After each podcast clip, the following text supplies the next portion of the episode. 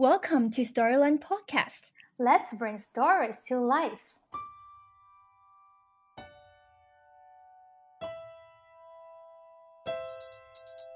Hello，大家好，我是 Ella。时间过得飞快啊，我们也已经迎来了二零二三年的中国新年。那么，在这个辞旧迎新之际，三明治童书研究所的五位童书研究员啊，想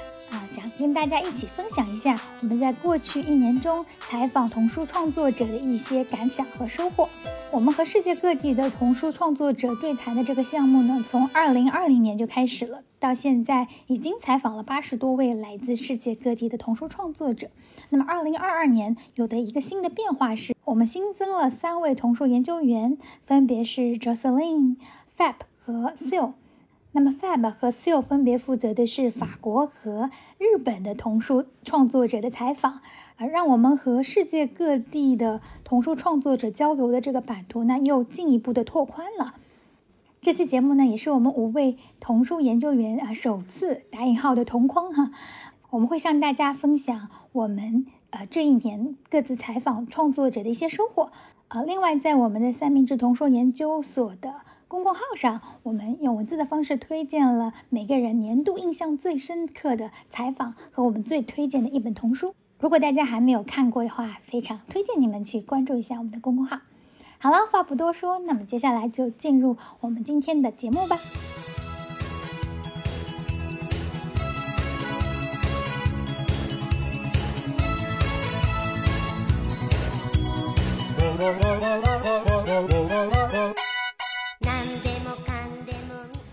Hello，大家好，我是 Ella。那做童书研究员非常长的时间了，啊，童书已经成为我生活中非常重要的一部分。啊，在日常生活中，每天起床之前，我们家里有一个小书迷啊，啊，是一个两岁半的小朋友，他每天都会要求我讲故事。他会学着 Daniel 的《美好一天》里的台词问我：“妈妈，是什么让你的一天变得美好呢？”啊，也会在我把同样的问题抛给他之后，告诉我听故事让他的一天变得美好。在工作坊当中，我也会面临面对不同年龄段的孩子。嗯，那我也会用到来自世界各地的绘本，但是毫无例外的是，我会发现好的故事就是有魔法的，它能够吸引孩子们安静下来，展开想象。我记得有一次的工作坊是在下午四点半左右的时间，那么正式开始的时候已经差不多五点，冬天的时候天气是已经黑了，可是有个孩子呢，他一直要把教室里的灯关掉。哦，恰巧那天我们要讲的故事是戴维·威森纳的《海底的秘密》（Flotsam）。所以呢，我觉得好像和他一直来来回回的把灯开关开关也没有什么意思，我就找了一个手电筒，照着书的封面啊，让大家来观察书的封面上有什么。那么猜猜海底的秘密到底是什么？手电筒营造出一种很神秘的氛围啊，虽然这样感觉还挺好的。不过呢，因为这光亮还是非常有限嘛，所以他们呃围聚在一起，没办法非常清晰的看到画面。于是呢，刚开始啊一直要关灯的那个孩子，他非常主动的说：“太暗了，都看不清楚故事了。”所以他自己迫不及待的去打开了灯，那一场课堂的危机就完美的化解了啊！我觉得啊非常有意思。另外，呃，因为采访作者的原因，我觉得能够和童书的创作者直接对话是非常非常宝贵的机会。它除了帮助我们自己更好的了解童书，也建立了一座桥梁，促进了创作者和读者之间的对话。比如，啊，我采访过的 Jeff Mack，他有一本绘本叫《Good News Bad News》，那我经常在工作坊中用到这本书。很多孩子，我发现他们观察非常的仔细，他们会很敏锐的觉察到，哎，封面上那个老鼠啊，为什么耳朵是看起来好像少了一块啊？好像不知道被什么东西咬掉了一块，而且呢，尾巴上面有一个创口贴，好像受伤了，这是为什么呢？啊，这个原因书里面是没有解释的。那除了鼓励他们自己大胆的猜猜测，后来呢，我就直接的请教了 Jeff Mack，他本人啊，为什么这么？设计啊，当作者他也为孩子们敏锐的观察感到非常惊喜，他给了一个很详尽、很生动的回复，那我觉得这样子的一个非常深度的交流就很有价值，也非常的宝贵。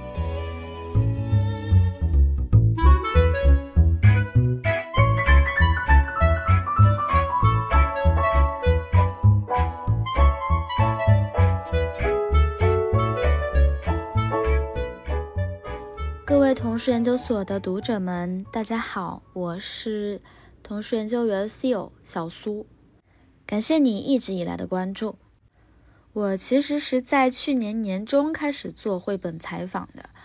那我的方向是日本作家这一边。而实际上，我的日语水平特不是特别的好，所以说在最开始的时候，我会特别担心自己由于语言能力而导致交流的过程非常的不顺畅。但是进展下来发现，其实这个不是什么大问题。嗯，和他们来往的每一封邮件，我都能感受到他们的用心和耐心，以及我觉得是日本人在工作上面一个特有的一种温柔感吧，就是很谦虚。然后对你特别的友好，是的，嗯，有些作者我并不是一开始就抱着我超级想采访他的心态去接触的，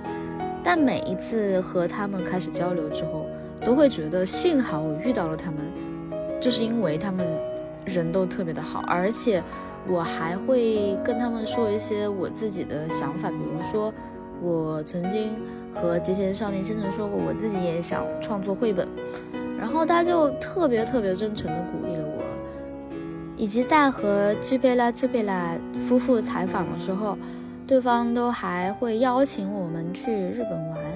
以及希望下次再聚啊什么之类的，可能是客套话吧，但是呢，你也能从中感受到，就是他们对待你的这种真诚，以及就是他对于人与人之间交流的这种尊重吧。说到绘本本身，我觉得每一本绘本都像一个新玩具。每一次我拿到手里之后，我都会坐下来，慢慢的提醒自己，刻意的用孩子的方式去读这一本书。我还记得我在看吉田少年先生，嗯，绘绘制的那一本叫做《盛开的冬日之花》的那一本书的时候，刚好是我和我的一个朋友有一些不愉快的争吵的时候。那我读这本书的过程中，就忍不住有一些想哭。我发现绘本语言不像成年人平时说话那样是瞻前顾后、遮遮掩掩的，什么情绪啊、什么爱呀，都是跃然纸上。我在读的过程中，我也突然明白自己是因为思虑过多，才导致一些词不达意，然后和我的朋友产生了一些误解。那当时呢，我就把嗯书页上的一些画面。拍下来给他看了，他就回复我说，他就突然明白我是什么意思了，就这种细细小小的感动吧，感觉就像是在嘴里一点点融化的棉花糖一样。我觉得绘本给我们带来的感动就是这样的吧。关于采访日本作者时所感受到的一个特点啊，就是想用两个词，一个是 “yuamono”，呃，弱者。一个是阿里隆妈妈诺格拉西，就是活在当下，不仅仅是弱者，还有非人的视角，就是一个嗯，以一种奇特的视角再去看待这个世界的这样的一些作品。而活在当下，我觉得它和我们日常使用的意思是有所不同的，它隐含一种禅意，而且是日本禅宗的那一种非常特别的气质。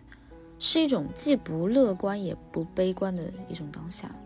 而且当我们在社会里，在现代这个生活中强调积极能量的意义的时候，这种观念可能还会让人觉得非常的消极。但是在这过去一年，我通过阅读这些作品和与这些作者交谈，我发现我的心境是真的平静了不少的。非常希望我所感受到的这一些能够通过文字。向读者表达出来。那最后祝大家新年快乐，祝你们在新的一年里也能发现更多更好的绘本，能够通过绘本给自己更多的疗愈和感动吧。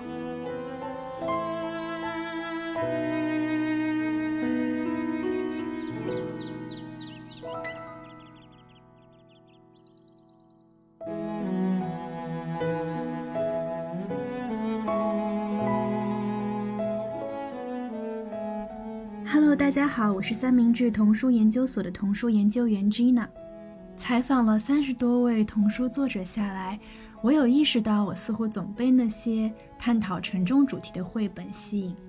然而每一次我都会惊叹童书作者们能以独特的方式，将这些主题悄悄地埋藏在引人入胜的故事之下，得以让读者们以他们所需要的适龄的方式阅读。每一次与作者的访谈都是重返他们创作初衷的一趟旅程。我很感恩自己能够有机会与这些作者们一同回顾那些创作过程中时而充满挑战、时而惊喜满满的瞬间。和小苏一样，其实很多作者我在采访之前都会有一些紧张，甚至犹豫，不知道这次采访是否会有一个好的呈现效果。但是每次访谈结束，我都会感恩自己又踏出了这一步，与这位作者连接，收获了满满的治愈。但愿每篇童书研究所采访文的阅读者都能感受到我们在采访中。从作者那儿得到的感动。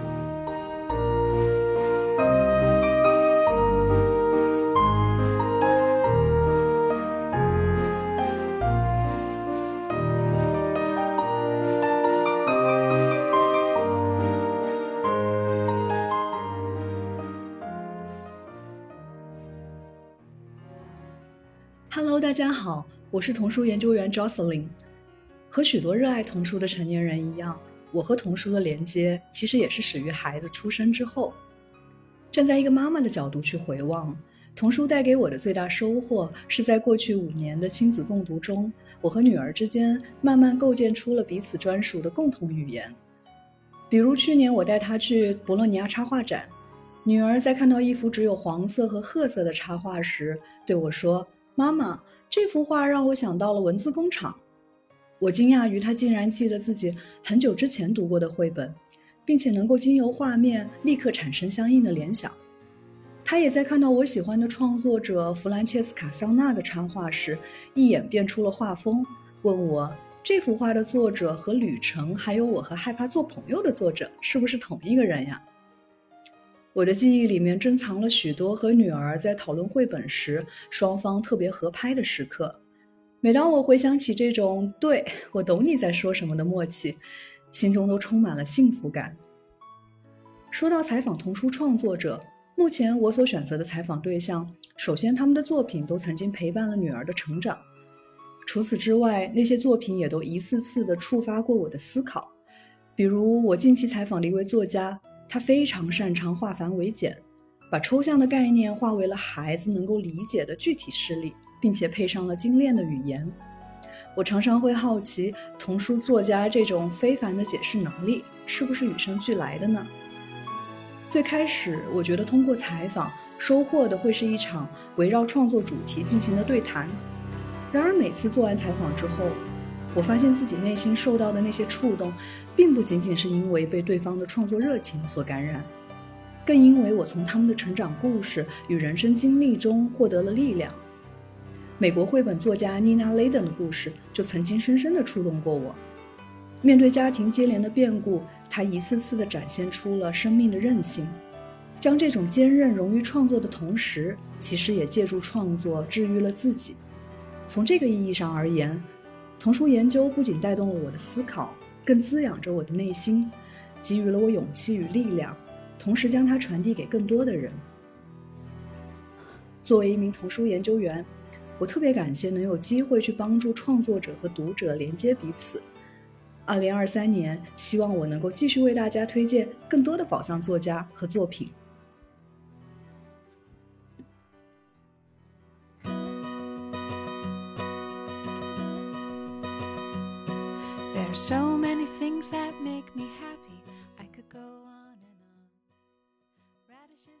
三明治童书研究所的各位读者，大家好，我是 Fab。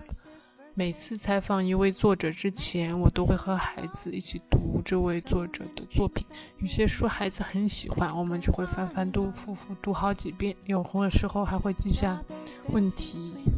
作为提问重点。读的时候，我会告诉他：“哦，妈妈下周就要去采访这位作者哦。”然后小朋友就会很惊讶。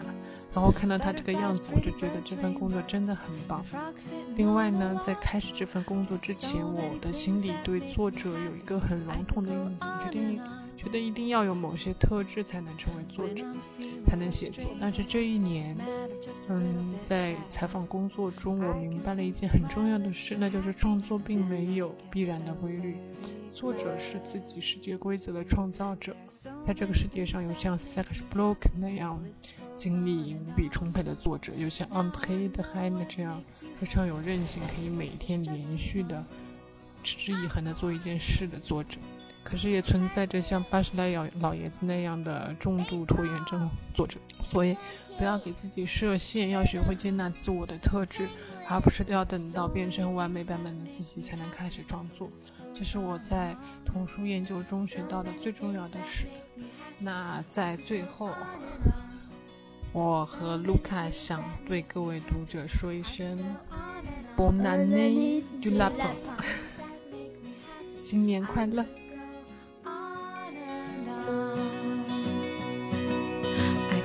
あれな